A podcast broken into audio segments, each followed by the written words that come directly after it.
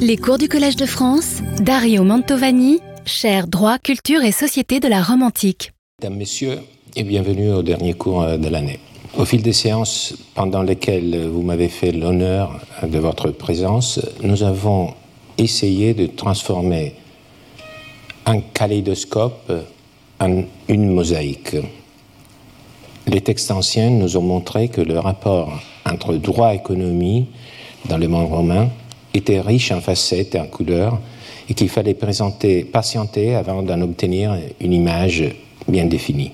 Mon propos a été explicitement de multiplier les points de vue sur le même objet, de peur de tomber victime de mon propre point de vue euh, unilatéral d'homme du XXIe siècle.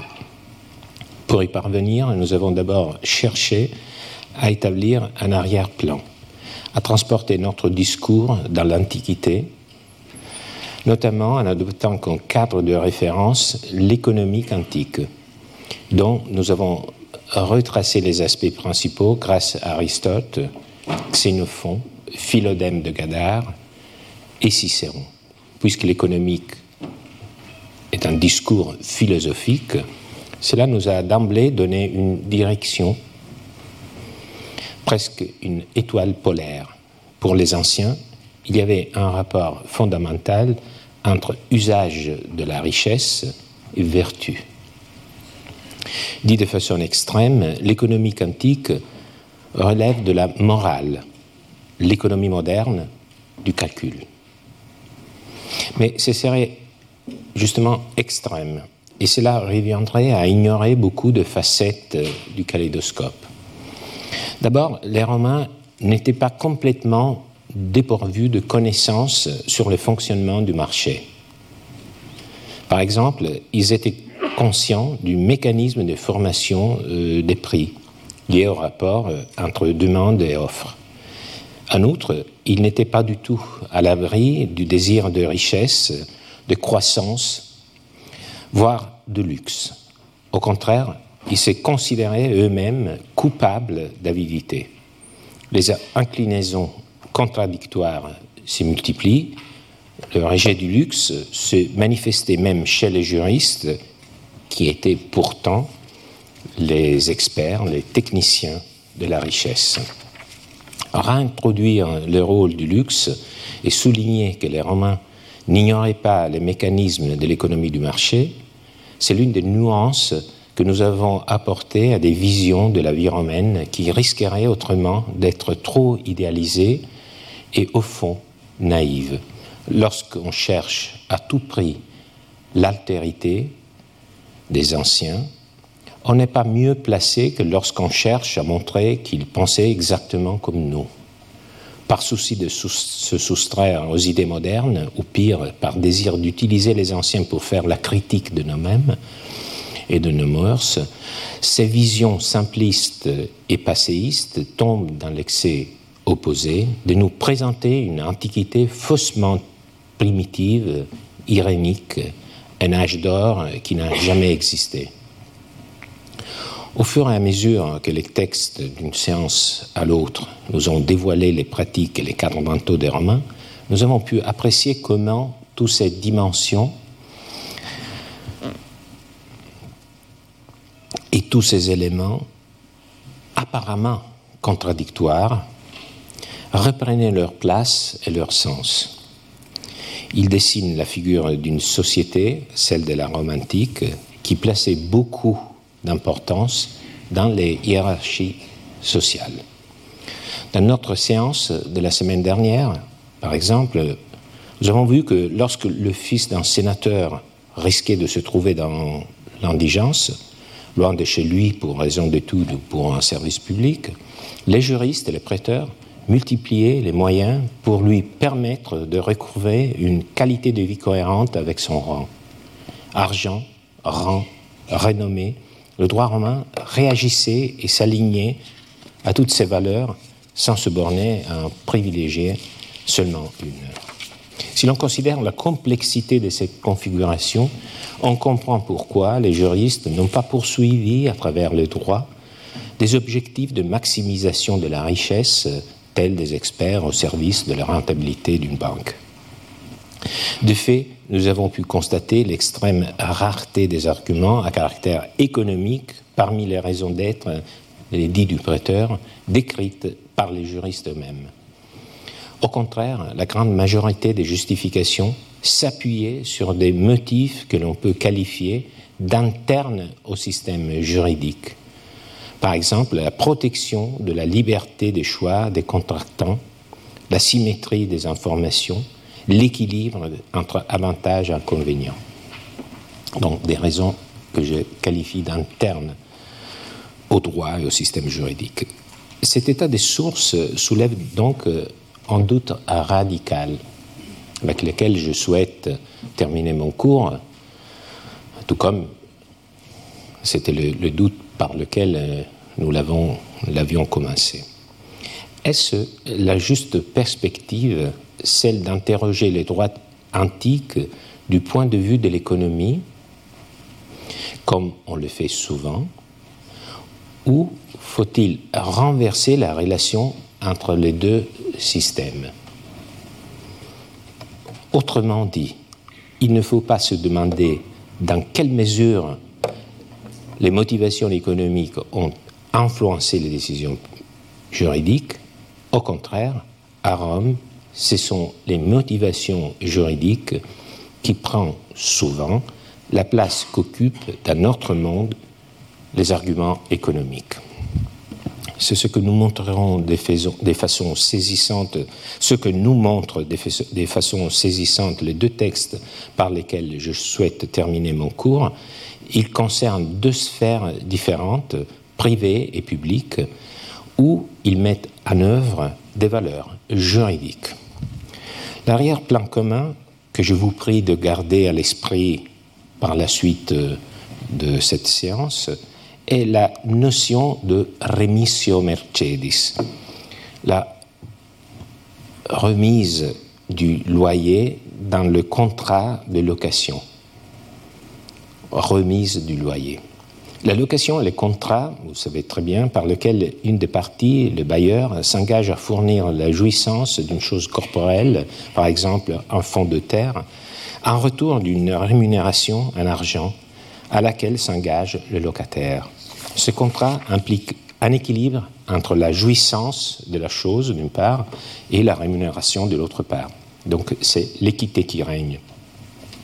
En conséquence, le fermier d'un bien rural a droit à une remise de fermage au cas où la récolte, en droit romain, euh, n'a pas pu être perçue par suite d'un cas de force majeure, inondation, grêle, invasion.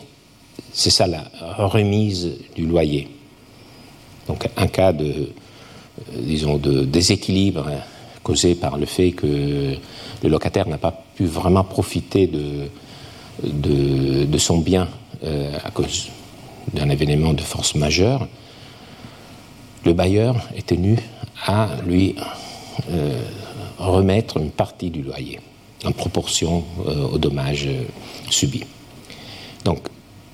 Cette remise du loyer, c'est le droit qu'il impose. Donc, c'est un devoir de la part du bailleur. C'est une question d'équité pour garantir l'équilibre dans le contrat. Cet équilibre originaire qui fait que le, profit d'une part, d'une partie, c'est-à-dire euh, la jouissance euh, du bien, doit être en équilibre avec la rémunération qu'il paye au bailleur. Alors, voyons maintenant si les Romains utilisaient ce principe le principe que je viens de vous présenter, comme critère d'action valable même en dehors de ce cas spécifique. Donc, tout mon, effort théorique aujourd'hui, c'est de montrer qu'il y a un principe juridique euh, euh, bien connu, qu'on appliquait en force et, en raison d'une norme juridique donc mon effort, euh, mon hypothèse aujourd'hui, c'est de montrer si, de, vérifier si ce même principe euh, était mobilisé aussi ailleurs. Donc là où il n'y avait pas le droit qui l'imposait. Montrer justement si c'était les droits qui fournissaient des modèles d'action, même là où on s'attendrait à des comportements euh, orientés seulement, indexés sur euh, le profit économique. Alors, premier exemple tiré de Pline le Jeune, sénateur, avocat, proche de l'empereur Trajan, consul suffect en 100 après Jésus-Christ, gouverneur impérial de la province de Bithynie et de Pont, où il mourut probablement en 113 ou en 115 après Jésus-Christ. Au moment de, de son séjour en tant que gouverneur euh, dans cette province. Voici ce que Pline écrit à Calvisius Rufus, un chevalier romain d'écurion de Com, la ville natale de, Pline dans le nord de l'Italie. Euh, c'est un correspondant avec lequel euh, Pline souvent partage des considérations d'ordre pratique. D'autres visitent leur domaine pour en revenir plus riche qu'avant. Moi, j'ai n'y que pour en revenir plus pauvre. Vous voyez, c'est une, une lettre écrite à un ami, donc c'est l'équivalent d'un mail que nous pouvons envoyer à euh, un ami, un correspondant, mais elle est rédigée selon les lois de la rhétorique. On commence par un exorde qui euh, donne déjà le ton général à cette lettre.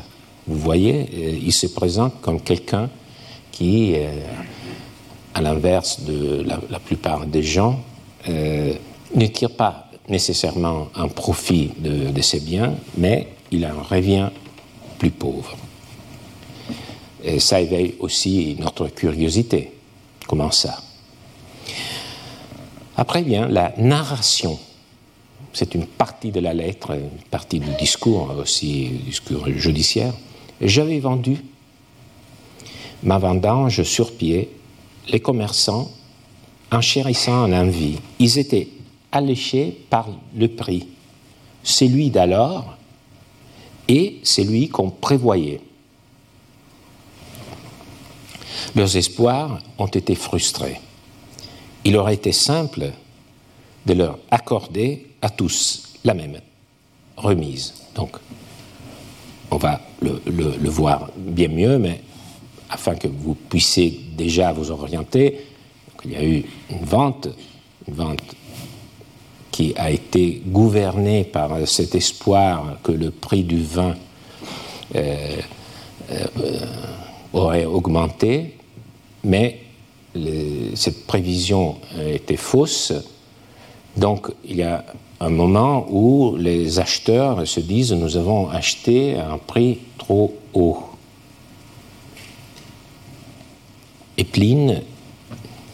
Fait cette considération, il aurait été simple de leur accorder à tous la même remise, mais guère équitable.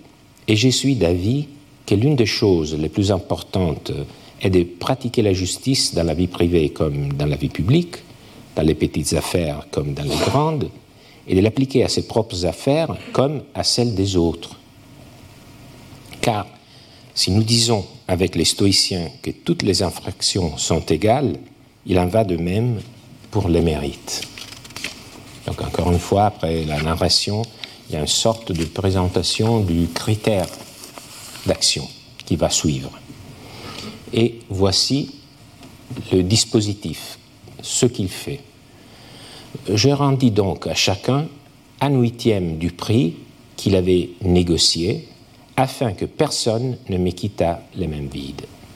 Je fis ensuite une disposition spéciale pour ceux qui avaient investi de très grosses sommes dans leurs achats, car ils m'avaient rendu un plus grand service et leurs pertes étaient plus grandes. J'ai donc accordé à tous ceux dont les achats avaient dépassé 10 000 sesterces un dixième de tout ce qu'ils avaient dépensé au-delà de ces 10 000, en plus du huitième initial commun à tous. Je crains de ne pas bien me faire entendre. Peut-être c'est vraiment le cas. Laissez-moi essayer de rendre mes calculs plus clairs. Supposons que quelqu'un avait acheté pour 15 000 sesterces. Il recevrait un huitième des 15 000 plus un dixième de 5 000.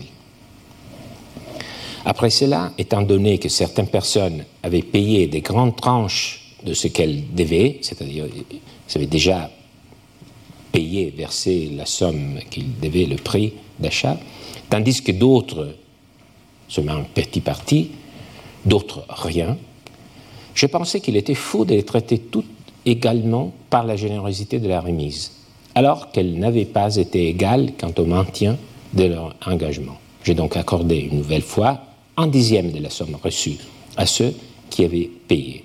Cela m'a semblé une façon adéquate d'exprimer ma gratitude à chacun selon ses mérites passés et de les encourager tous non seulement à acheter chez moi à l'avenir, mais aussi à payer leurs dettes. Mon système, ou ma bonne nature, m'a coûté cher, mais elle valait ce qu'elle m'a coûté.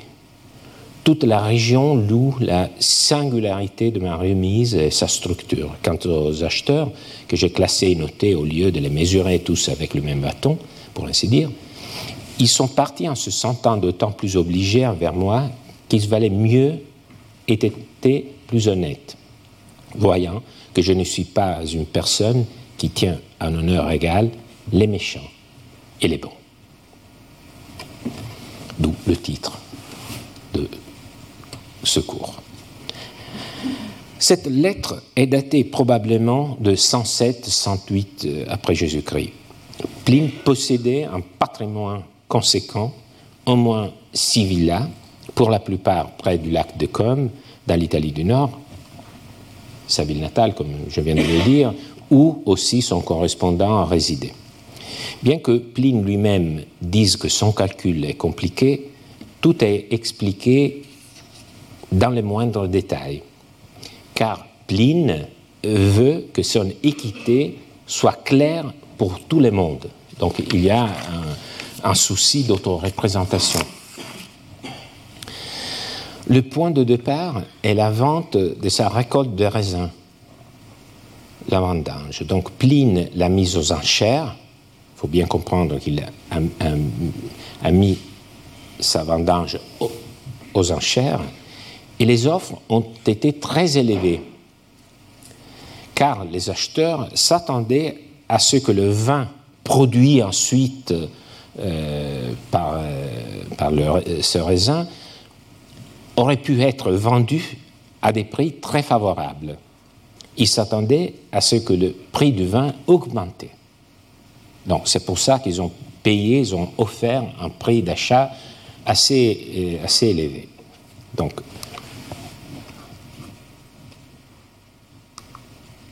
c'est l'image de, ce qui aurait été la suite de, euh, de cet achat. Alors, cela suffit à nous faire comprendre que les Romains étaient tout sauf ignorants des rouages de l'économie. Il est évident. Il y a une spéculation ici. Ces producteurs de, vin ont spéculé achetant le raisin dans la perspective d'une hausse des prix du vin. Alors, le problème a été que les prévisions, comme, comme ça arrive souvent, ont été fausses le prix du vin a chuté, peut-être parce que la récolte dans la région avait été abondante et que la production de vin était supérieure à ce que le marché était prêt à absorber. On n'en sait rien, on sait seulement qu'il y a eu cette euh, prévision qui ne s'est pas réalisée il y a aussi dans, cette lettre aussi une, information pertinente pour l'histoire économique euh, de l'Antiquité, c'est-à-dire qu'il y avait des fluctuations euh, régionales, donc que le prix du vin, du raisin euh, subissait des, disons, des, variations dans des aires restreintes. Donc il n'y avait pas un seul prix du vin et du raisin. Alors, il faut comprendre, c'est le point de départ essentiel, il faut comprendre que c'est le contrat est parfaitement valable. C'est-à-dire, cette oscillation, cette fausse prévision, la chute des prix, n'a aucun effet, n'impacte pas sur le contrat d'achat du raisin. Et deuxième élément, il ne s'agit pas d'une location d'un bien. La remise du loyer est une institution qui s'insère dans le contrat de location. Ici, nous sommes dans le cas d'un contrat d'achat. Donc, il n'y a, a, pas d'obligation de la part de Pline d'effectuer cette remise. C'est quelque chose qu'il fait spontanément.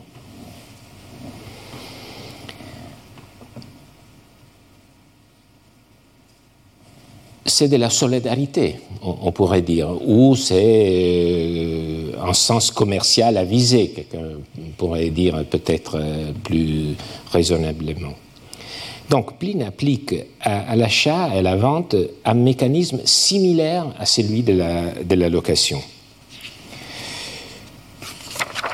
Il veut se comporter selon la justice. Il le dit explicitement.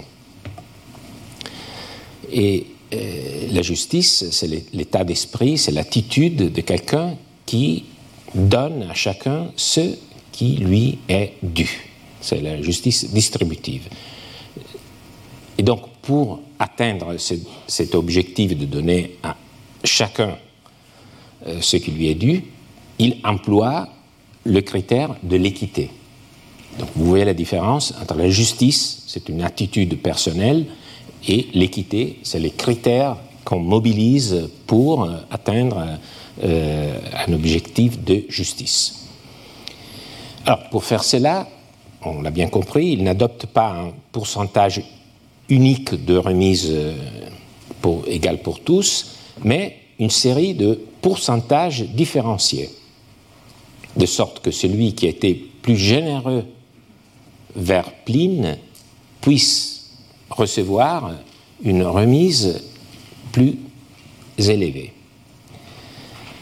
Il le dit clairement, il fait référence euh, à la théorie des stoïciens, euh, selon laquelle euh, tous les, tous les, péchés sont égaux, ont la même gravité. Donc il faut jamais pécher parce que c'est tout sur le, même plan. Donc il, se dit, mais si on adopte cette perspective, aussi les mérites sont tous égaux. Donc il, préfère euh, différencier. Il utilise deux paramètres. Euh, d'abord, le prix. Et là, il différencie deux tranches jusqu'à 10 000 sesterces. Il remet un huitième c'est-à-dire 12,5%, puis il ajoute pour ceux qui avaient payé une partie euh, du prix, non, euh, pardon, puis il ajoute pour ceux qui avaient offert un prix plus élevé, plus de 2000 sesterces, une euh, remise supplémentaire de 10%.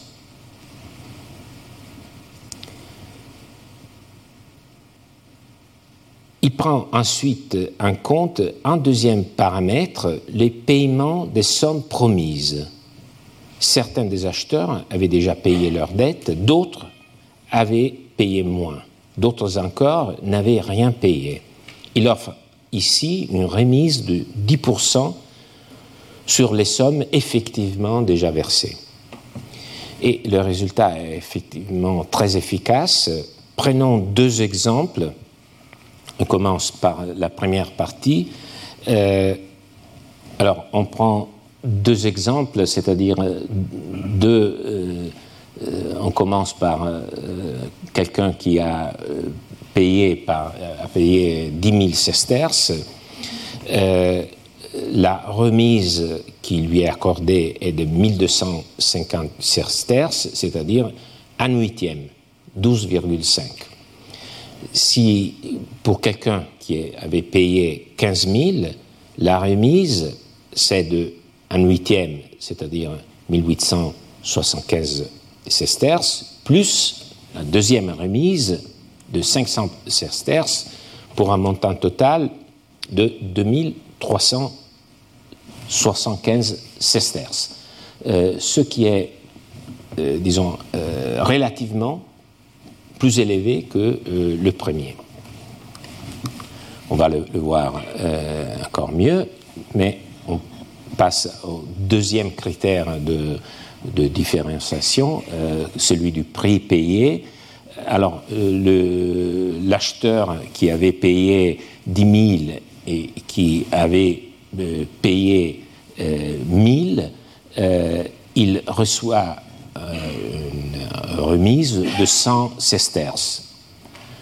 Donc, les 1250 sesterces de la première formule, plus les 100 de la deuxième, fait un montant total de 1350 sesterces de remise, c'est-à-dire 13,5% pour le deuxième, s'il a effectué un paiement de 10 000 sesterces sur les 15 000 qu'il avait payés, il y aura 2 375 sesterces, c'est la première remise sur, sur le, prix euh, de, l'offre, plus 1500 un rapport au paiement effectué de 2000 sesterces, ça fait un montant total de la remise 3875 sesterces, ce qui fait 24% du, du, chiffre euh, initial. Alors, vous voyez que les, deux sont traités de façon très différente. C'est-à-dire qu'il le, y a presque le double de remise, un pourcentage, pour le deuxième par rapport au premier. Donc je pense que c'est assez clair, même si les détails peut-être euh, vous échappent, mais euh, je pense que c'est assez clair. Alors, revenons à l'explication que Pline donne de, sa démarche.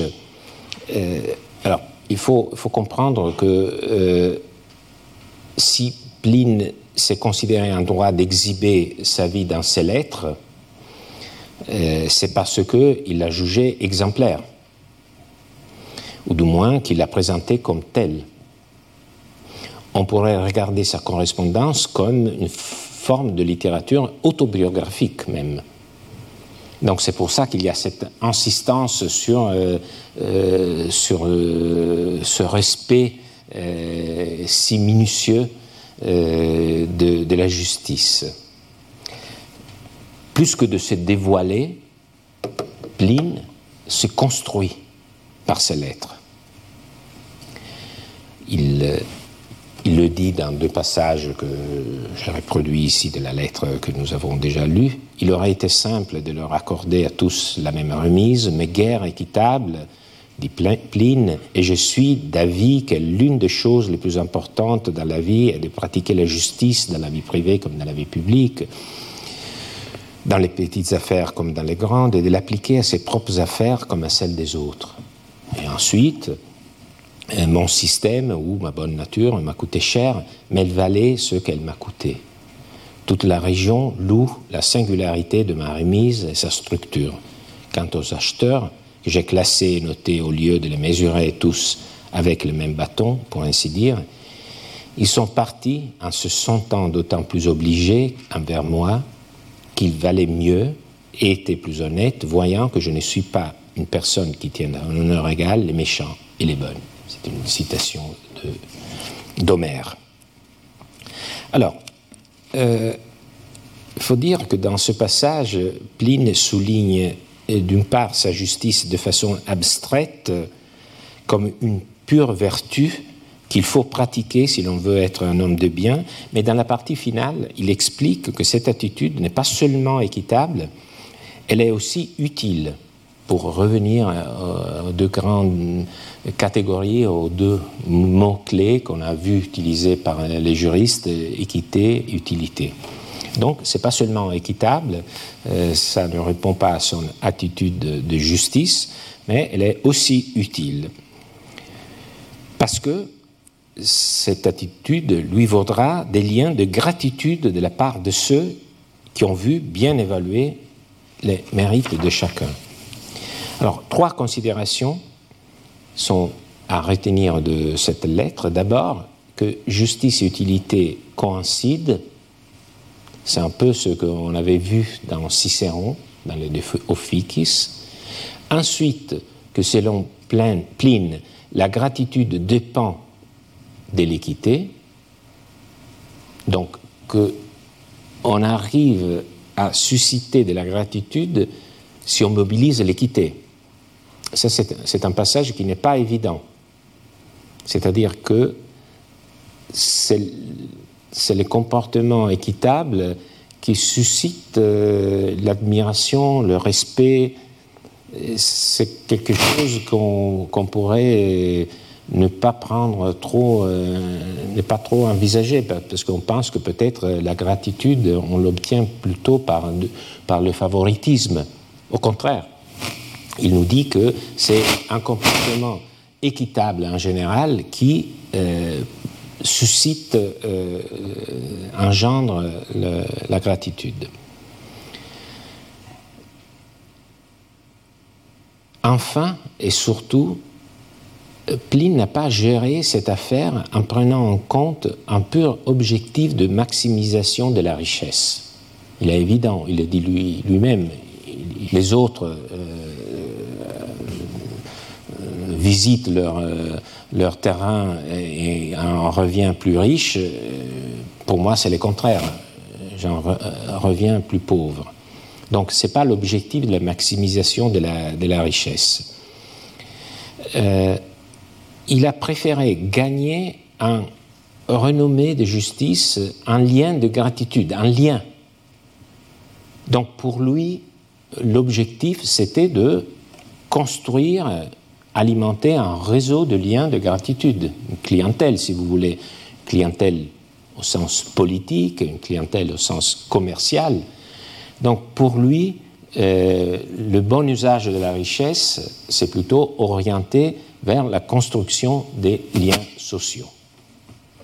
Et donc, on peut le symboliser par cette image où euh, on, peut croire peut-être que c'est le festin des, acheteurs qui ont obtenu leur remise et qui vont fêter euh, cet événement. C'est complètement faux, mais disons, l'idée, c'est celle que je voulais vous transmettre.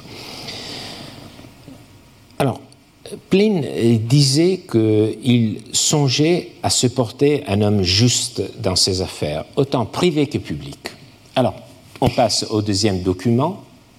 On se demande euh, si euh, on a des, éléments pour euh, affirmer que cet même emploi, remploi des critères de, euh, disons, d'équité, des critères juridiques, euh, aussi dans le domaine public.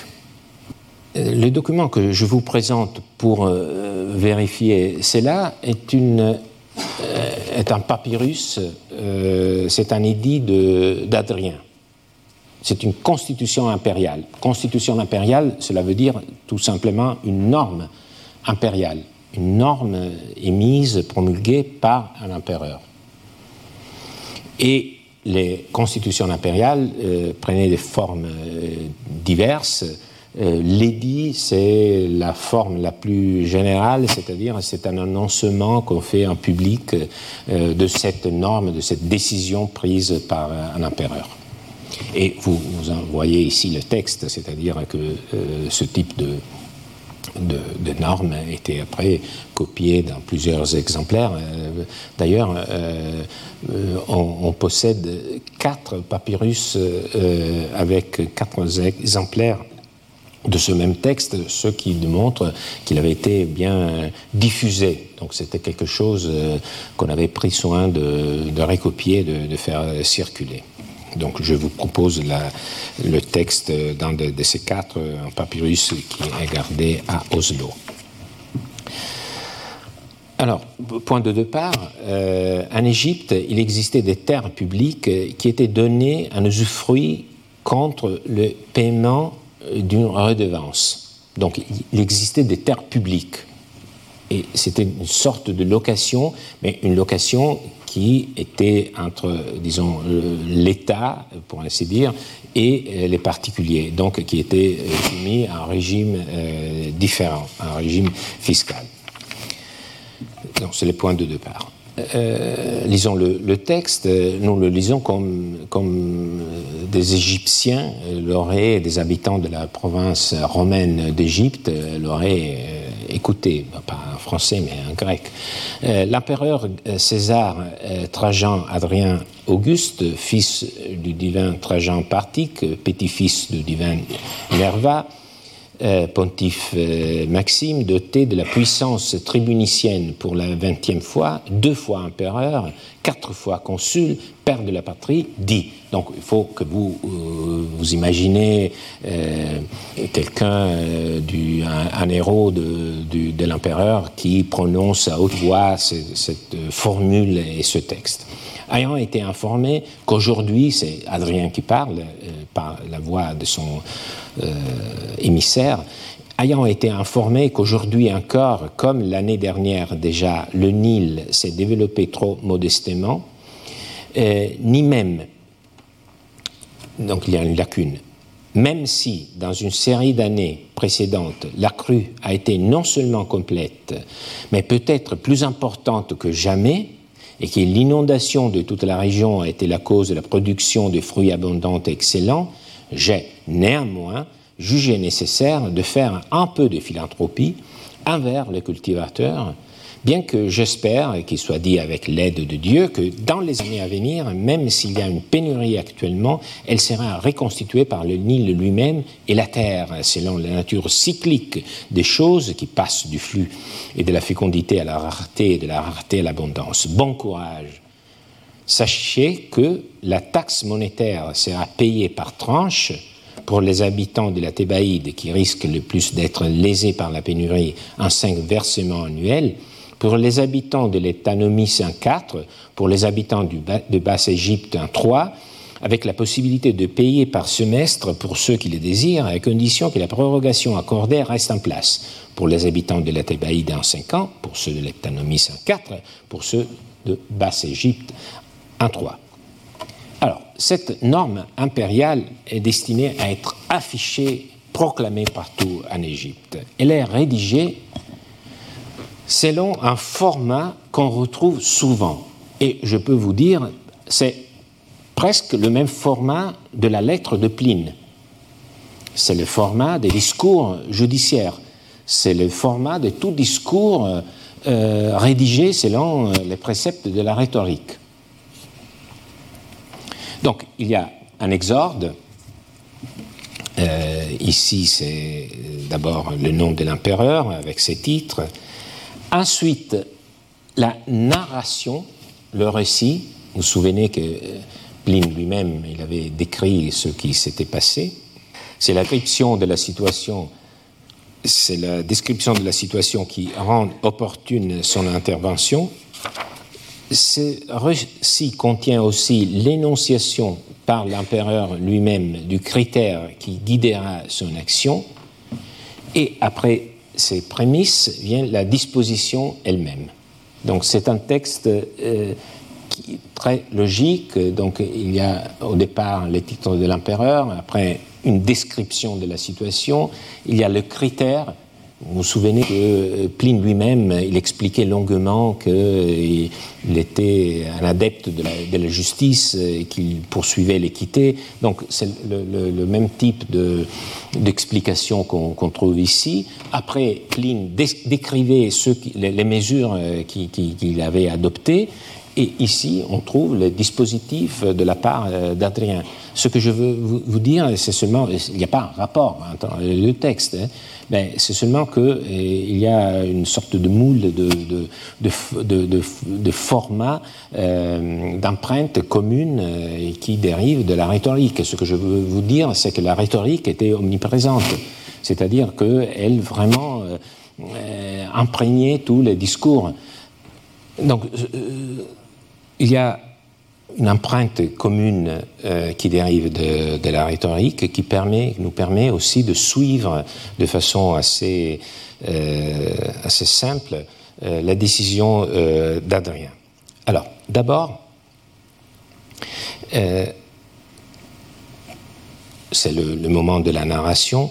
Adrien a été informé par des pétitions de particuliers ou peut-être par le préfet qui gouverne l'Égypte que les crues du Nil ont été faibles pendant deux années consécutives et que par conséquent les produits de la terre et les revenus des cultivateurs seront faibles.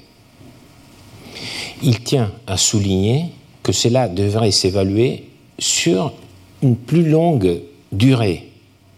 Il évoque notamment une idée très répandue dans l'Antiquité, c'est-à-dire les cours cycliques de la nature il le dit explicitement. Euh, il faudrait, dans une série d'années précédentes, la crue était non seulement complète, mais peut-être plus importante. donc, euh, il, dit euh, peut-être, bien que j'espère que dans les années à venir, même s'il y a une pénurie actuellement, il sera reconstitué par le Nil lui-même, la terre, selon la nature cyclique des choses, qui passe du flux et de la fécondité à la rareté, et de la rareté à l'abondance. Donc on voit cette, idée qu'il faudrait évaluer dans une perspective plus longue. Pas du présentisme, il faut avoir un peu un horizon plus, plus, plus éloigné. Donc euh, vous voyez la nature chez les anciens est quelque chose un, peu différent euh, par rapport à, nos, notre conception. Euh, et ce sera justement le sujet de mon cours de l'année prochaine. Euh, nous parlerons de droit de nature, nature sans droit. Et donc euh, sur les implicites romains de notre pensée moderne à propos de la nature. Et c'est justement après avoir évoqué la, nature et ses cycles qu'Adrien annonce le critère qui guidera son action dans ce contexte il parle de philanthropie. Donc je me suis décidé à appliquer un peu de philanthropie. En latin, ce serait humanitas, humanité. Mais c'est un mot aux significations variées. À mon sens, il recouvre l'attitude à accueillir l'autre en tenant compte de sa condition humaine. Donc, de ses besoins, de ses faiblesses. c'est l'attitude de celui qui sait vivre en société. Mais vivre en société en accueillant euh, l'autre dans toute son humanité. Et vous voyez très bien ici, parce que Adrien euh, est accueillant par rapport aux besoins des cultivateurs. Donc vous voyez euh, cette idée d'humanité, qui est prête à, se charger aussi de, des exigences euh, d'autres qui ne sont pas exactement les siennes. Après, vient le dispositif, c'est-à-dire la norme juridique elle-même, et déjà, on pourrait ouvrir un chapitre, peut-être dans une des années euh, suivante.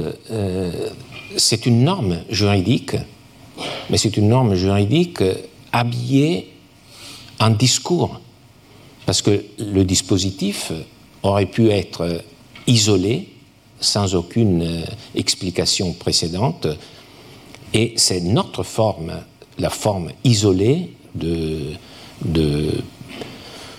formuler euh, des injonctions et des, des normes Tandis que pour eux, une norme juridique euh, était toujours entourée par un discours, par une justification, qui prenait même des formes rhétoriques. Donc c'était inséré dans un, dans un circuit de communication.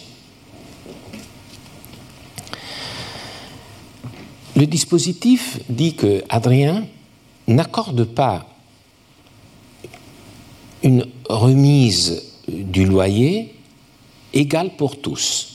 Je dis remise du loyer, même s'il utilise un mot un peu différent. Il parle de taxe monnayée, foros arguricos, mais selon l'interprétation la plus probable, il s'agit effectivement de la partie euh, du loyer pour la location des, terres publiques euh, qui était effectivement calculée en, euh, argent et, pas la, partie qui était calculée plutôt en, produit. Et, c'est effectivement ces loyers fixes en espèces qui pouvaient devenir excessivement lourds en cas d'une récolte excessivement pauvre. Alors, donc, il décide d'accorder cette remise, mais ce n'est pas euh, une remise égale pour tous, parce que la mesure de versement est calibrée en fonction des régions et des dommages prévisibles pour chacune d'elles, du sud au nord. Donc, pour la Thébaïde, Euh, le loyer pourrait être payé en cinq versements annuels, donc 20% euh, chacun. Pour les habitants de l'Eptanomis, en quatre versements annuels. Et pour les habitants du delta, qui était la partie la plus fertile, donc où on pouvait prévoir des dégâts moins importants, euh, le, paiement était divisé seulement en trois tranches. Donc vous voyez que cette différenciation se fait sur le nombre euh, de versements qui étaient, qui étaient prévus. C'est exactement euh, la même démarche de Pline. Cette différenciation, dans le cas de Pline, se faisait sur des critères, disons, de générosité ou de, la part des acheteurs. Ici, on le fait sur la, base, disons, des conditions climatiques et géographiques, mais euh, euh, c'est le même critère de, différenciation. Alors, venons maintenant, euh, pour terminer, au cœur de la lecture de ce document. si vous vous souvenez de la remission Mercedes, de la remise du loyer, vous voyez que c'est exactement le même mécanisme. Adrien considère lui aussi qu'il faut garder un équilibre entre le profit d'une partie et celui de l'autre.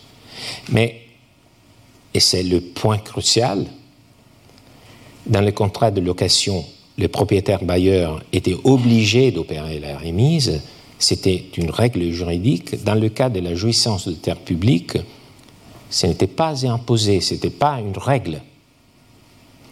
Donc, l'empereur agit en appliquant spontanément le principe d'équité qui régissait les contrats de droit privé. Il le dit ouvertement. Il s'agit de sa part de philanthropie, d'un geste d'empathie envers les difficultés des autres. On comprend très bien qu'il le fait, bien entendu, car il souhaite aussi s'acquérir la bienveillance des habitants de l'Égypte. Euh, n'était-ce pas aussi le cas pour Pline qui souhaitait s'acquérir la gratitude euh, des acheteurs? Bien évidemment, il y a aussi ce euh, critère d'utilité. Pour Adrien, on, pourrait même imaginer, ou plutôt rêver d'autres mobiles, par exemple, que pour lui, le Nil n'était pas un fleuve comme les autres, car son bien-aimé Antinous s'y était noyé lorsqu'il avait 20 ans, alors qu'il accompagnait Adrien lors d'une tournée en Égypte en octobre 130, qui peut dire ce qui animait Adrien lors de sa décision six ans après? Donc ce n'est pas ça, le, euh, disons, euh, ce qui nous intéresse. Il peut y avoir beaucoup de mobiles, même euh, très personnels. ce, ce, qui est intéressant, c'est que sa décision nous montre à quel point l'usage de la richesse était à Rome guidé par des objectifs qui n'étaient pas seulement et même pas en priorité des objectifs purement économiques, de maximisation, au lieu de se laisser guider par de pures considérations de rentabilité, de maximisation fiscale, Il aurait pu dire, euh, mais vous me, devez cette somme, il faut que vous la payiez. C'est à vous de trouver l'argent, même dans cette situation de, détresse. Mais au contraire, Adrien adopte le critère d'équité comme guide. Il, il, agit tout comme Pline. Alors, j'insiste, il n'était pas obligé de le faire, ni Adrien ni Pline. Mais ils ont agi selon les critères de l'équité du rééquilibrage du rapport entre avantages et pertes, selon une logique fine d'adaptation aux situations individuelles, les mérites pour Pline, la géographie pour Adrien. Et n'est-ce pas de cette façon que l'économie devient morale? Que la richesse prend un sens différent si elle sert pour acquérir un rang, de la renommée, un support politique ou social? Vous voyez ici que toute la différence, c'est le, schéma qui résume euh, le, cours euh, d'aujourd'hui. Il y a une source qui peut être une obligation juridique dans le cas de, euh, la remise du loyer, dans le contrat de, location, ou il peut y avoir d'autres mobiles plus, disons, individuels la philanthropie, l'humanité, euh, la solidarité, l'utilité également, et le critère qui, disons, d'une part, c'est les droits qu'il impose, de l'autre, ce sont euh, ce type de, de, de mobile, mais le critère est le même, celui de l'équité. Et c'est un critère qui a été bien entendu élaboré dans beaucoup de champs, aussi dans le, champ de la philosophie, c'était le critère fondamental du droit.